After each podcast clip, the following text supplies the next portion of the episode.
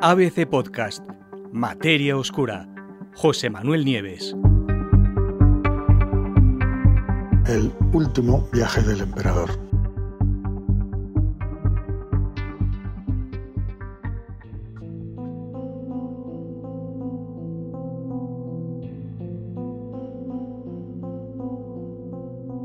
Hoy os voy a contar una noticia triste, una noticia que han podido comprobar eh, un, un, equipo de científicos, ¿no?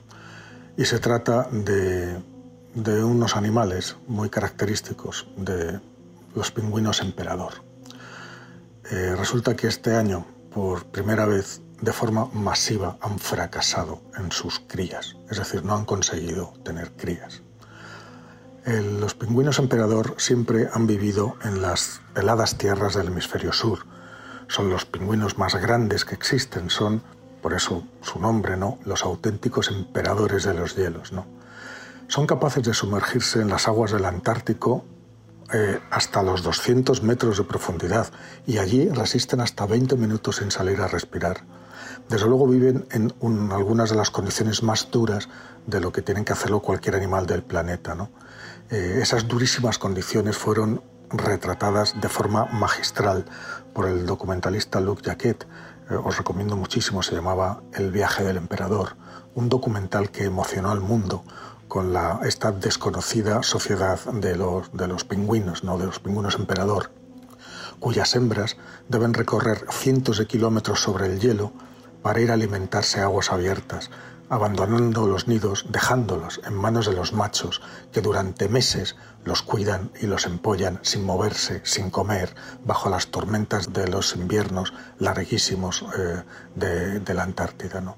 no se mueven de sus nidos y es, es, como os digo, una de las aventuras más épicas de todo el reino animal.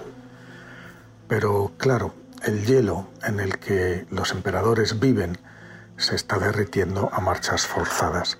Y sin ese hielo, estos pingüinos, especialmente las crías, pues se acabarán ahogando inevitablemente en el mar.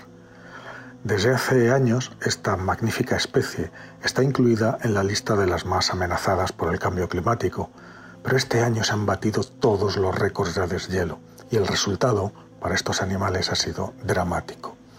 Cuatro de las cinco colonias de pingüinos emperador de la zona del mar de Bellinghausen, al oeste de la Antártida, sufrieron un fracaso total en su reproducción. ¿Qué significa esto? Que no consiguieron que ninguna de sus crías sobreviviera. ¿Cómo sucedió exactamente? Pues para esto hay que tener en cuenta el calendario, el calendario de lo, con el que se mueven estos pingüinos. ¿no? Pues resulta que entre abril y enero eh, los emperadores, los pingüinos emperador, necesitan que el hielo sea estable, porque los polluelos en esta fase de su desarrollo todavía no tienen plumas impermeables que les permitan eh, sumergirse en las gélidas aguas antárticas. Eh, veréis, los pingüinos emperador ponen sus huevos entre mayo y junio y su periodo de incubación es de unos dos meses, unos 65 días, lo cual nos lleva a julio y agosto, al verano, ¿no? que es cuando, cuando, cuando suelen nacer. ¿no? Los polluelos están indefensos hasta que empluman y cambian esa pelusa característica que los recubre al nacer por un plumaje que sea adecuado, como os digo, para nadar y para bucear, sobre todo en las gélidas aguas antárticas. Y eso no suele suceder hasta diciembre y enero. Y veamos qué es lo que sucedió. Eh, este año. ¿no? En 2022 la temporada de reproducción empezó pues normalmente. Los pingüinos pusieron sus huevos en otoño, los incubaron y durante el invierno eclosionaron todos. Pero en primavera fue cuando llegó el desastre. Y es que el hielo retrocedió y se rompió mucho antes de lo que suele, mucho antes del verano. Para cuando llegó el verano, la extensión del hielo marcaba un mínimo histórico y eso afectó especialmente al mar de Bellinghausen, que está al oeste de la península antártica, donde algunas regiones llegaron a experimentar una pérdida de hasta el 100% de la extensión de hielo marino. ¿Qué sucede? Los emperadores vuelven todos los años a los mismos cinco lugares, cinco lugares de nidificación del mar de Bellinghausen. Allí ponen sus huevos y crían a sus polluelos. Pero para diciembre de 2022, cuatro de esos cinco sitios habían desaparecido prácticamente al derretirse el hielo del que dependían. Solo en uno de los cinco lugares, la isla de Rothschild, que alberga unas 650 parejas reproductoras, los polluelos lograron emplumar con éxito.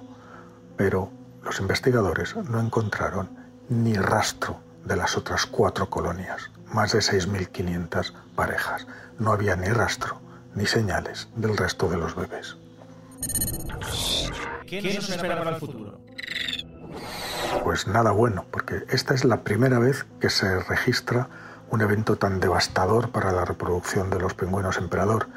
Pero si el deshielo continúa, y parece ser que así va a ser, no será el último.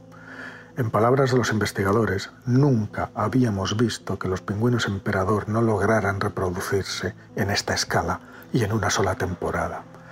El estudio, que fue publicado en Nature, dice que la pérdida de hielo marino en esta región durante el verano hizo absolutamente difícil, imposible, la supervivencia de estos polluelos.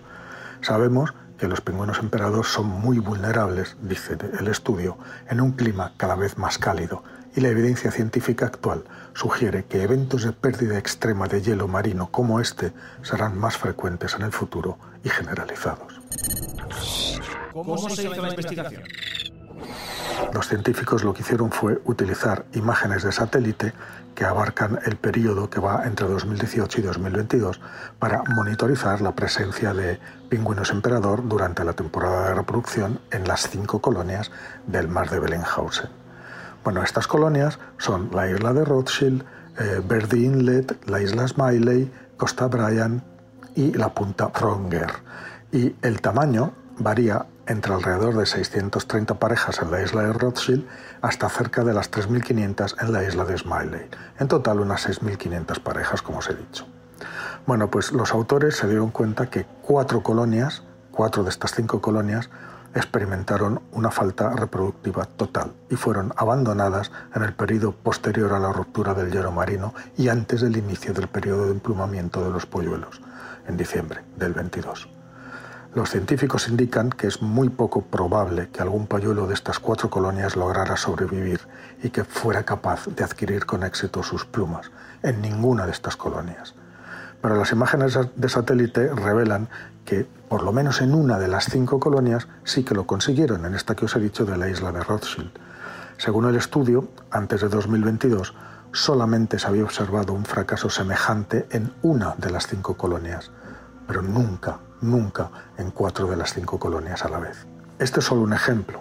Existen colonias de pingüinos emperador a lo largo de todo el perímetro del continente antártico, que es muy grande.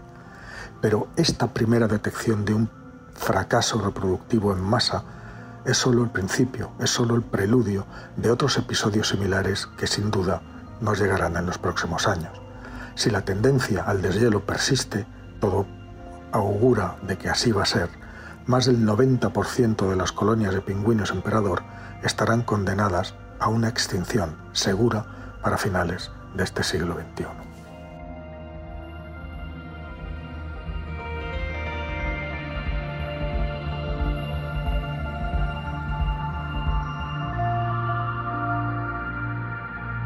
Puedes escuchar todos los episodios en abc.es, iVoox, Wanda, Spotify, Apple Podcast y Google Podcast.